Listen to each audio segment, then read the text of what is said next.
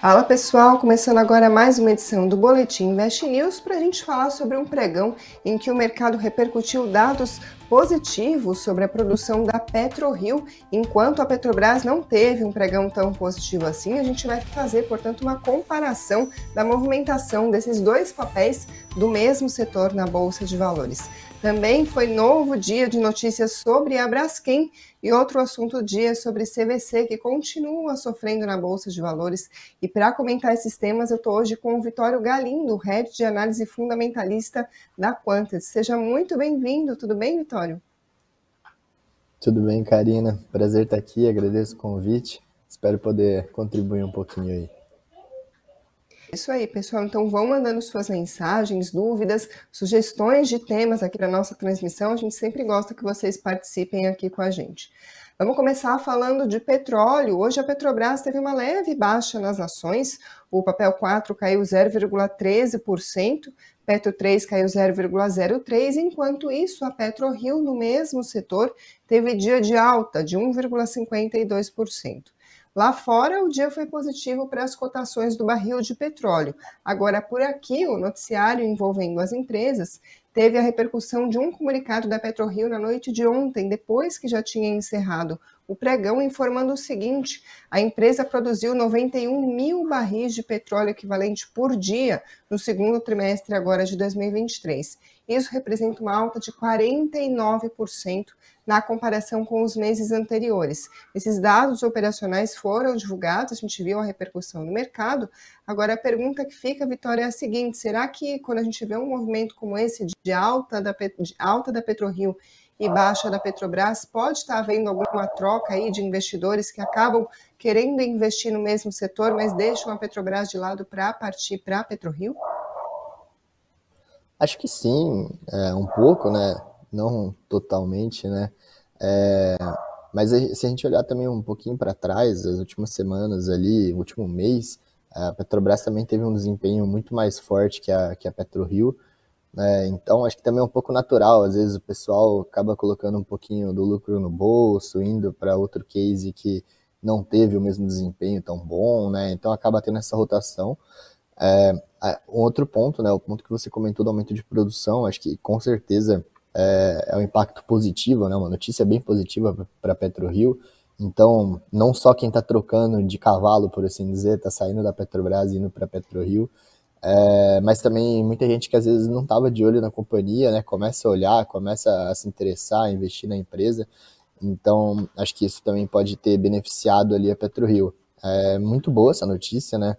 Uh, por mais que acho que um, um, pouco até esperada, assim, dado as aquisições, os projetos que a PetroRio vem desenvolvendo lá dentro, uh, acho que é natural a gente ver, não só nesse, nesse último mês, nesse último trimestre, esse aumento de produção dela, a gente já vem vendo isso há vários meses, trimestres, etc., e acredito que a gente vai continuar a ver, né? Ela tem mais vários projetos ali dentro, vários campos que ela é, quer desenvolver, quer revitalizar, isso provavelmente vai ajudar a continuar aumentando a produção dela e talvez até isso que os investidores estão olhando aí com, com essa reação mais positiva do que em Petrobras.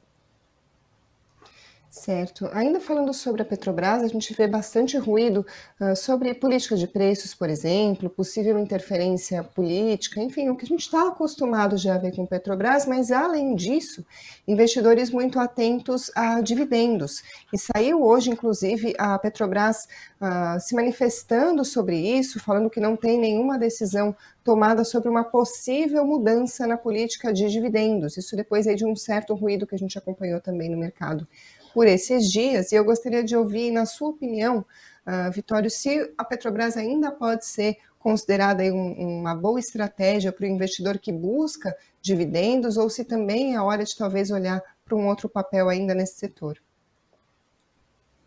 É, perfeito, né? Teve um, um, ruído aí durante a semana de que a Petrobras poderia pagar gordos dividendos e até começar a fazer uma recompra, algo que não, não vinha sendo feito, né? Um, algo novo aí, uma forma de remunerar o acionista também. É, e acabou sendo, não desmentido, né? Mas negado pela, pela companhia. É, só que assim, a, a, resposta da companhia também foi aquela resposta formal, né? Já que não tem nada oficial, nada aprovado no conselho, é, quer dizer que não tem. Mas, né, como o boato citava fontes, é, pode ser que isso seja proposto no conselho e venha a ser aprovado no conselho lá na frente, né? Mas assim, o fato é que nada concreto por enquanto. É, acho que se não tiver nenhuma interferência, né, é, seja na política de preço, seja na, na, própria política de payout aí, de remuneração aos acionistas, é, a Petrobras tem gerado muito caixa, ela deve, mantido o petróleo onde está, né, os resultados dela no patamar que estão agora, é, ela deve continuar gerando bastante caixa e ela tem potencial, sim, de continuar pagando bons dividendos, eventualmente até fazer uma recompra, né, se for o caso. Ela não vinha fazendo isso, mas pode ser proposto pelo conselho, o conselho pode aprovar ou não, é, mas isso pode vir a acontecer sim. Então, assim, se não tiver nenhuma mudança, né, com o que vinha acontecendo nos últimos trimestres e anos, né, se mantido tudo mais constante, acho que continua sendo uma boa pagadora de dividendos, tem tudo para continuar. Agora, se a gente vê alguma mudança, né, seja por interferência ou não, até da visão estratégica da companhia lá dentro, por algum motivo, qualquer que seja, isso daí pode começar a atrapalhar os dividendos, né? Se a companhia, por exemplo, deixar de usar esse capital para pagar dividendos, para fazer novos investimentos, para desenvolver é, novos ativos e coisas do tipo, pode ser que esse dividendo diminua, tá? Mas por enquanto, assim, não tem como a gente saber, tem que aguardar mesmo o posicionamento do conselho, da diretoria, alguma comunicação mais formal quanto a isso, né? Por enquanto não teve nada concreto. É, no setor, falando de outras empresas que poderiam pagar bons dividendos, acho que não é o momento é, dessas empresas, tá? Olhando para as outras empresas, olhando para a própria PetroRio, que a gente comentou, olhando para 3R, Petro Recôncavo, Enalta, etc., elas estão num, num, outro momento, né, de tanto de vida assim da empresa mesmo, né? Acho que a Petrobras é uma empresa mais madura que está gerando caixa e está distribuindo esse caixa como dividendo. É, essas outras empresas não, elas estão com novos projetos, né? Então elas estão desenvolvendo novos campos, desenvolvendo novos ativos, comprando novos ativos. Algumas, caso da 3R, por exemplo, tomaram uma dívida muito grande, então ela ainda tem que digerir essa dívida, né? Ela tem que pagar, quitar essa dívida. Então acho que dificilmente, quase impossível da gente ver essas empresas pagando gordos dividendos ou sequer dois dígitos de dividendo, como falaram em Petrobras elas estão num, num, momento de vida assim bem diferente, né? Muito mais de crescimento do que de maturidade, como seria o caso da Petrobras, que já está distribuindo esse, esse caixa. Então, acho que para quem quer dividendo nesse setor, deveria continuar mesmo em Petrobras, ou olhar para outros setores, né? Daí a gente tem outros setores aí, por exemplo, setor bancário, setor de energia elétrica, é, saneamento, etc., que costumam pagar é, uns dividendos mais recorrentes, já estão mais nessa fase madura, assim como a Petrobras, né? E não numa fase de crescimento forte como as outras empresas do setor de, de petróleo aqui no Brasil. Agora, olhando aqui para as dúvidas e comentários dos investidores, a gente tem o Hélio Anada dizendo que é risco investir em estatal, e na mesma linha, o Ricardo Cunha dizendo interferência do governo, então é PetroRio, aí falando da escolha aí entre as duas empresas. E o Eduardo César pergunta o seguinte: a ação da Petrobras, comprar ou não comprar? E aí eu fiz aqui esse pequeno apanhado de comentários para perguntar se vocês da Quantads têm alguma indicação para o setor e se sim, se vocês olham para alguma ação específica. Sim, é, hoje a gente tem recomendação, acho que é a nossa primeira e mais antiga recomendação, e a, hoje a maior posição da nossa carteira recomendada é a PetroRio, tá? Então a gente gosta bastante de PetroRio, a gente gosta de tudo todo esse projeto né, de desenvolvimento, alocação de capital, é, criação de valor para os acionistas que está tendo lá dentro. É, com certeza, acho que desde 2016, 2017, não me engano, por ali, foi uma das empresas que mais criou valor para acionistas na bolsa, aumentou, multiplicou a capacidade de produção dela por várias vezes. Deve continuar fazendo isso, ela tem vários projetos lá dentro para isso, né? Inclusive fez uma aquisição de um dos campos da própria Petrobras, que era o campo de Albacora Leste, deve revitalizar esse campo, deve aumentar a produção dele. Tem outros projetos lá como Arro, Frade, etc. É, então, assim, acho que o resultado dela tem muito para crescer, né, independente de interferência estatal e coisas do tipo. É, então, por isso que a gente prefere ela. É, para quem né, não liga ou não tem esse medo da interferência estatal, acho que Petrobras segue gerando é, bastante caixa, pagando bastante dividendo mas não é uma recomendação nossa nesse momento, não. A gente prefere estar tá alocado em PetroRio dentre as empresas do setor. Perfeito, obrigada, portanto, aí pelas análises, mas a gente vai falar sobre outras ações. Deixa eu passar, portanto, para o próximo bloco do programa, o fechamento do mercado, começando pelo resumo das notícias que, de maneira geral, mexeram com os investimentos. Hoje foi divulgada a ata da última reunião do Federal Reserve, o Fed, o Banco Central lá dos Estados Unidos, e o documento mostrou que o Fed manteve a taxa de juros na reunião de junho, como a gente acompanhou, ah, como uma forma de ganhar tempo e avaliar se seriam uh, necessários novos aumentos. Só que alguns participantes ali do comitê quiseram aumentar os juros em junho, ao contrário, portanto, da decisão que a gente viu efetivamente tomada. Por quê? Porque, segundo eles, o processo no arrefecimento da inflação está lento. No fim, quase todos os participantes julgaram ah, apropriado ou aceitável manter, conforme a ata, a taxa na faixa atual de 5 a 5,25% ao ano. Vou ler um trechinho da ata que diz o seguinte, abre aspas, a maioria desses participantes observou que deixar a taxa inalterada nessa reunião lhes daria mais tempo para avaliar o progresso da economia, fecha aspas. Aqui no Brasil, as atenções continuam voltadas para a reforma tributária. Os deputados lá na Câmara iniciaram na tarde desta quarta-feira a discussão dessa reforma no plenário da Câmara. Mais cedo, o presidente da casa, o Arthur Lira, ele tinha afirmado numa entrevista para a Globo News que ele pretende colocar a proposta para votação amanhã, quinta-feira. Ele avaliou que os governadores da região norte e também da região nordeste, eles têm se mostrado favoráveis ao texto, enquanto os governadores de estados da região centro-oeste ainda mostram resistência. Ele falou também sobre os governadores dos estados do Sul e do Sudeste, segundo o Lira, eles têm se mostrado dispostos aí para negociar, apoiar a proposta da reforma tributária. Nesse cenário, a gente viu o dólar em alta de 0,21% a R$ 4,85. O Bitcoin, por volta das 18 horas, caía 0,96%, mas ainda acima dos 30 mil dólares. Foi para 30.480 dólares, depois de ter passado de 31 mil uh, no dia anterior. O Ibovespa hoje subiu 0,4% aos 119.549 pontos. Falando dos destaques das ações que compõem o Ibovespa, a BRF hoje disparou mais de 10%. A companhia vem subindo depois de noticiar nessa semana uma oferta de ações que vai permitir a concretização de um investimento da saudita Salic e da Marfrig na companhia brasileira. Além disso, o IRB subiu mais de 7% hoje, também se destacando no dia, e completando o nosso pódio, teve a alta da MRV, 6,67%, mais um dia de alta relevante do papel depois que a empresa divulgou no dia anterior o desempenho operacional do segundo trimestre, além da intenção de uma potencial oferta de ações. Na outra ponta, aí o nosso pau de uma das maiores quedas do dia, a Raizen caiu mais de 2%, a Azul 3,12% e a Braskem Hoje caiu 4,42% e é o nosso próximo assunto aqui do programa. A gente está acompanhando, continuam todas as expectativas envolvendo negociações sobre controle da companhia, Braskem aí uh, cobiçada pelo mercado, mas além disso, do noticiário recente, a empresa afirmou que está avançando nas tratativas com o município de Maceió. Vamos relembrar, essas discussões envolvem um pagamento de indenizações por causa de afundamento do solo em diversos bairros da cidade, que é a capital do estado de Alagoas. Segundo a própria Braskem, essas discussões envolveriam um adicional nos pagamentos de 1,7 bilhão de reais.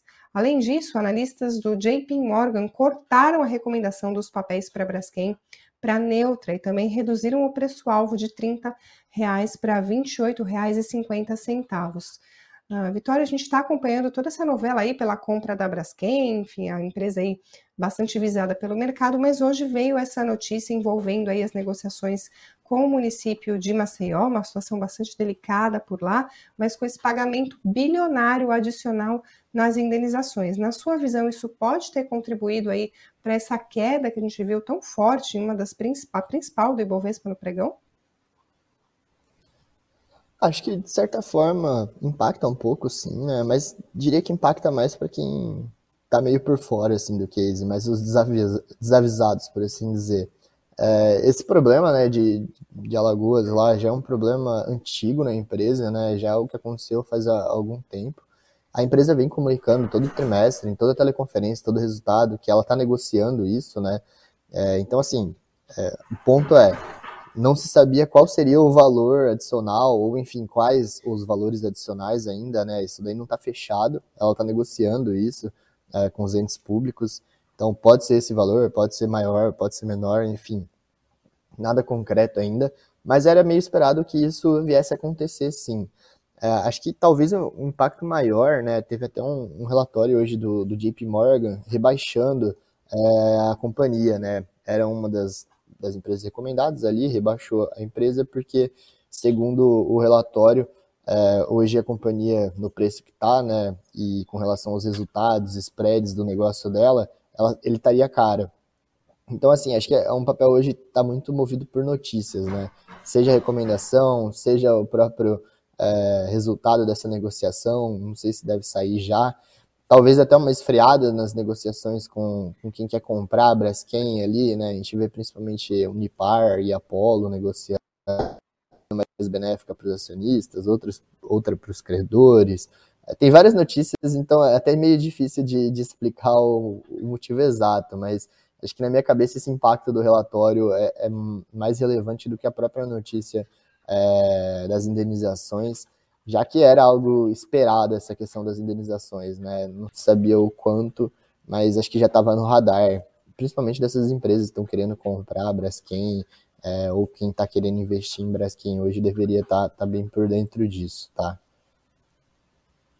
É, o noticiário sobre o Braskem está bastante movimentado, a gente está falando com bastante frequência aqui, inclusive nas transmissões, porque toda hora tem novidades sobre a Braskem. Vocês da Quantities têm alguma recomendação para a empresa? Não, hoje para Braskem não. Hoje a gente está assistindo tudo isso de fora. É, acho que até é uma questão de, de vantagem competitiva, né? Como a gente não está negociando a compra da empresa, a gente não sabe o que, que vai acontecer, que fim que vai dar isso. Então, acho que a gente tem uma certa desvantagem com quem está lá, tá lá dentro, está acompanhando de perto, está sabendo melhor o que está acontecendo. Até se essa venda vai ser boa, vai ser ruim para o acionista minoritário é, e coisas do tipo, né? E tem esse problema de Alagoas também, que é, acho que eu passei pela experiência de cobrir e analisar Vale na época do acidente de Brumadinho, é, e uma coisa que eu vi é que assim, sempre aparecem novas indenizações, novos acordos. É, no fim do dia, né, quando a gente vai ver lá, passado algum tempo, é, esse custo para a companhia, né, para os acionistas, financeiramente falando, acaba sendo muito maior do que a gente esperava lá no começo. É, então, já um pouco traumatizado aí, calejado, prefiro ficar de fora de Braskem e só ver o que, que, que, vai acontecer. Quem sabe lá na frente, né, quando se resolver essa questão de quem vai ser o próximo dono, quanto que vai ser o custo final dessa questão de Alagoas, a gente volte a olhar ela mais de perto e, enfim, daí tomar alguma decisão. Mas por enquanto estamos só assistindo. Ou seja, o investidor aí que quer tomar alguma decisão de Braskem precisa continuar atento ao noticiário de tédio, com certeza não vai morrer, então continuem aqui no Invest News, que a gente, claro, vai continuar acompanhando essa história. Agora, outra ação que também tem se movimentado bastante, é sempre alvo de perguntas, comentários aqui no programa, Vitório, é justamente a CVC. Hoje caiu mais de 2% no pregão. No ano, acumula uma queda de mais de 23%. A gente está acompanhando todas as notícias sobre a empresa envolvendo aí aumento de capital. E você que está acompanhando mais de perto esse papel, gostaria de ouvir a sua avaliação sobre isso, sobre esse aumento de capital e as perspectivas para a empresa. Então, teve um aumento de capital recente, né? A ação, na verdade, ela até tinha tido um desempenho pré-aumento de capital bem forte, né? Tinha dado uma recuperada ali é, bem relevante, um, teve um ralizão. E chegando mais próximo do, do, da data do aumento de fato, né, a ação voltou a cair. É, e, na verdade, assim, chegou perto do valor da oferta. Né? A oferta saiu a 3,30 por ação. Hoje a gente está vendo a ação negociando próximo de 3,40 ali, então está um pouquinho acima da oferta. É, acho que é natural, né, até um, por parte dos players que participaram da oferta e etc., arbitrar né, essa diferença de valor. Se o cara pode comprar 3,30 na oferta, por que, que a ação no mercado vai estar tá valendo 3,40, 3,50, 4 reais, etc. Então acho que teve um, uma certa arbitragem, ainda deve estar tá tendo, né? Muita gente que comprou talvez a 13,30 só para flipar uma oferta, entrar e sair, um trade rápido, às vezes vendendo agora, né, colocando o lucro no bolso, já que está acima do, dos 3,30. É, mas, particularmente, eu gostei tá, é, de tudo que foi falado é, pela administração, é, até nas notícias que saíram sobre a oferta. É, acho que a, a estratégia né, deles de reduzir as despesas era algo que precisava ser feito, né? Eu converso bastante com a empresa já faz algum tempo e, inclusive, conversando com a, com a, com a RI é, nessa na semana da oferta, foi algo que ela falou. Ela falou: ah, finalmente vão fazer aquilo que vocês sempre perguntavam, que era sobre a redução de despesas, redução de despesas, etc. É, então, acho que é um caminho bom, né, natural. É, isso daí é, é, lucro na veia para o acionista, né, retorno sobre o capital ali na veia.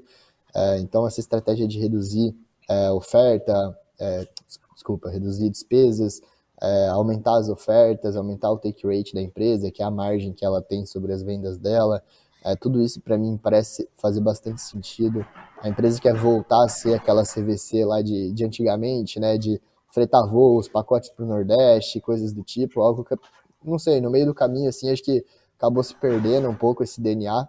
É, acho que também isso é assertivo, é onde ela tem uma vantagem, ela tem um diferencial, né, ela já é reconhecida por isso, é, a marca CVC é bem lembrada por isso. É, então, gostei. A questão do aumento de capital também resolve um problema que ela tinha, que era o endividamento. É, ali na pandemia, a gente viu o endividamento dela subir muito. Não lembro de cabeça agora, mas foi para cima de um bi e meio, acho que quase 2 bilhões de reais. É, era quase maior que era maior que o valor de mercado da empresa, na verdade. É, e após essa oferta, foi 500 e poucos milhões agora, 540, 560, não lembro de cabeça. É, ela vai ficar com o endividamento dela, dívida líquida zerado, né? Então ela resolve esse problema com juros no patamar que a gente está, 13% ao ano, é muito caro pagar juros da dívida é, e ela não vai mais ter que pagar de certa forma. Então, assim, isso já melhora o lucro lá embaixo, a redução de despesas também melhora o lucro lá embaixo. É, então, olhando por todos os aspectos, eu acho que foi bom esse aumento de capital, é, apesar de diluir os acionistas. Acho que deve ajudar a melhorar os resultados delas. Vejo, não para esse ano, mas essa redução de despesa impactando bastante é, o resultado do ano que vem. Então, acho que as perspectivas para os próximos trimestres e anos aí são positivas para a companhia. E acho que daí é um pouco, né, torcer um pouco pela vida macro, assim, da gente ter eventos favoráveis, o pessoal voltar a viajar mais, o consumidor tá com uma confiança lá em cima, um poder de compra maior, para ela poder vender mais pacotes, mais voos, etc. Então, olho com bom, vejo com bons olhos aí tudo que aconteceu. É, o Gil Costa diz o seguinte: para quem tem CVC, haja coração, volatilidade sempre. E aí eu trago aqui o comentário do investidor para te perguntar sobre essas perspectivas de redução de despesas, enfim, melhora dos resultados, uh, em que prazo que isso é vislumbrado? Ou seja, o investidor deve continuar vendo ainda alguma volatilidade até tudo isso se concretizar, ou seria algo mais uh, para um horizonte mais próximo? Não, acho que sim, deve continuar com essa volatilidade não é algo assim de curto prazo, né? Até porque a gente está no fechamento do trimestre, acabou de fechar o trimestre, então a gente não vai ver isso no resultado desse trimestre, por exemplo. A gente deve começar a ver a partir do próximo, mas assim, ainda pequeno, no outro, né? Aí nós vamos fechar o ano. Eu acho que essa redução né, na magnitude maior é, e de fato né, no resultado é, ter um impacto relevante acho que a gente vai ver no resultado de 2024. Então vai ser algo assim é, crescente, né, melhorando os resultados ao longo dos trimestres para fechar o ano de 2024 num patamar muito melhor do que vinha acontecendo nos últimos anos. Então acho que tem que ter um pouco de paciência, deve ter volatilidade. É, se sair resultados negativos aí, seja o de agora, seja o próximo, também não é o fim do mundo, né? Calma, as coisas estão começando a ser feitas lá, leva algum tempo, né? A gente tem que plantar para colher lá na frente, então não vai acontecer da noite para o dia. É, mas, por outro lado, também torcer para as vendas aumentarem, né? Para a parte de cima ali do top line, a companhia conseguir ir crescendo, ainda que não veja é, esse impacto direto de redução de despesas, de endividamento e etc. num primeiro momento. Pode ser que as vendas ajudem, então isso pode ser um, um ponto positivo aí. É, mas acho que por enquanto ainda segue desafiador. O investidor deveria olhar mais para o ano que vem e o ano como cheio também, né? Não pegar só o comecinho do ano, por exemplo. É, acho que é isso. Perfeito. Vitório, antes da gente encerrar aqui a nossa transmissão, gostaria de trazer uma discussão que está rolando aqui na caixa dos comentários do pessoal. Eles estão falando muito sobre a Bolsa de uma maneira geral, o Ibovespa, né, que é o principal indicador. O John Asa, por exemplo, pergunta se estamos de fato em uma possível subida da Bolsa. E o Ricardo Cunha comenta que há impacto da política americana, mas a queda dos juros aqui pode ser muito relevante para o Ibovespa chegar aos 130 mil pontos. Ele pensa positivamente aí, segundo o investidor. E aí eu gostaria de ouvir a sua visão também sobre a Bolsa de uma maneira mais ampla, né? não olhando especificamente para papéis aí que, que a gente selecionou para transmissão, mas qual que é a tendência na sua visão de uma maneira geral? É, acho que a gente já tá, na verdade, né, num, num momento de alta. A gente foi praticamente reto ali de 100 mil pontos para 120, igual a gente está agora, próximo disso. É, e acho que o, principal motivo, né, como um deles apontou, é a questão da, da queda na taxa de juros. Né? Se a gente olha a curva futura, que é a curva de juros futura, olhando mais até para o DI longo, né, que seria a parte longa da curva, os juros longo, é, o que a gente vê é uma queda muito relevante aí, basicamente desde março, depois de fevereiro ali, quase que assim, quase que todo dia caindo. Né? Não é todo dia, mas enfim, é uma queda, uma tendência de queda bem relevante. É, isso já caiu bastante e naturalmente isso fez preço na bolsa. Acho que essa alta que a gente teve muito influenciada por isso, mas nós ainda estamos num patamar assim, eu não diria muito alto, né? Porque a gente já, já perdeu ali no, no juros longo os 10%, por exemplo, de referência, já estamos abaixo de 10%. É, só que a gente estava vendo esses juros a 13, 14, coisas do tipo. Então, assim, já está muito mais baixo do que estava antes. E voltando à normalidade, né? Não só aqui, daí como lá fora, por exemplo, se os juros nos Estados Unidos começarem a cair, a gente tem um espaço ainda maior para cair aqui. É, e acho que se a gente tiver alguma melhora, seja de confiança, seja econômica, é, nas decisões é, do governo, a parte fiscal, etc. e tal, isso pode cair ainda mais. É, então, acho que a perspectiva é positiva, é que esses juros continuem a cair, essa curva continue caindo. Não sei se vai para os 130 mil, mas nem quando vai. Pode ir rápido, pode demorar, ou pode passar disso e muito mais, né? Dependendo do que a gente estiver vendo aí na, na curva de juros. É, mas acho que as perspectivas são mais positivas do que negativas. Assim. A gente está mais no, para o ciclo né, de inversão, então de queda, do que anteriormente a gente viu a, o contrário, né, a bolsa caindo e o juros subindo. Acho que isso já, já virou, já melhorou. É, e acho que um recado até para o investidor é não olhar também só para o índice, né? Se o Ibovespa vai para 130, para 140, é, mas olhar mais para as empresas, né? Teve muita empresa que dobrou de preço, saiu né, de dois reais. E teve um caso de uma empresa que a gente acompanha que saiu de dois reais e foi para 10 reais nesse período. É, então, assim, teve uma alta muito mais forte do que o índice. Né? 10 mil pontos no índice pode parecer muita coisa, só que isso nas empresas, nas small caps, né, nas microempresas, é uma alta muito maior, tem um impacto muito mais relevante os juros no resultado dessas empresas, na precificação delas. Então, acho que vale olhar também para esse, é, esse mercado que tem dentro do mercado, né, que é fora o índice Bovespa ali, porque o índice tem muito commodity, muito banco, então, às vezes, a taxa de juros nem ajuda tanto, assim. Mas no caso das small caps, essa taxa de juros caindo acaba sendo muito mais relevante e muito mais impactante no, no resultado e na precificação delas. Maravilha, eu agradeço mais uma vez pela participação, pelas análises. Por hoje a gente encerra o Boletim Invest News. Obrigada também a todo mundo que está acompanhando aqui a transmissão. Deixa o like se você gostou dessa edição. Se é novo por aqui, se inscreva no canal e nos comentários, deixa aqui aquele assunto que a gente não comentou e você gostaria de ver nos próximos programas, ou então o que, que você está achando das transmissões. Também agradeço a quem está acompanhando por podcast ou pela Alexa. E mais uma vez, claro, muito obrigada. Vitório da Quantids. Obrigado, pessoal. Obrigado por quem assistiu. Obrigado pelo convite. Estou sempre à disposição. Quando precisarem, é só chamar. Obrigada. Até a próxima. Tchau, tchau.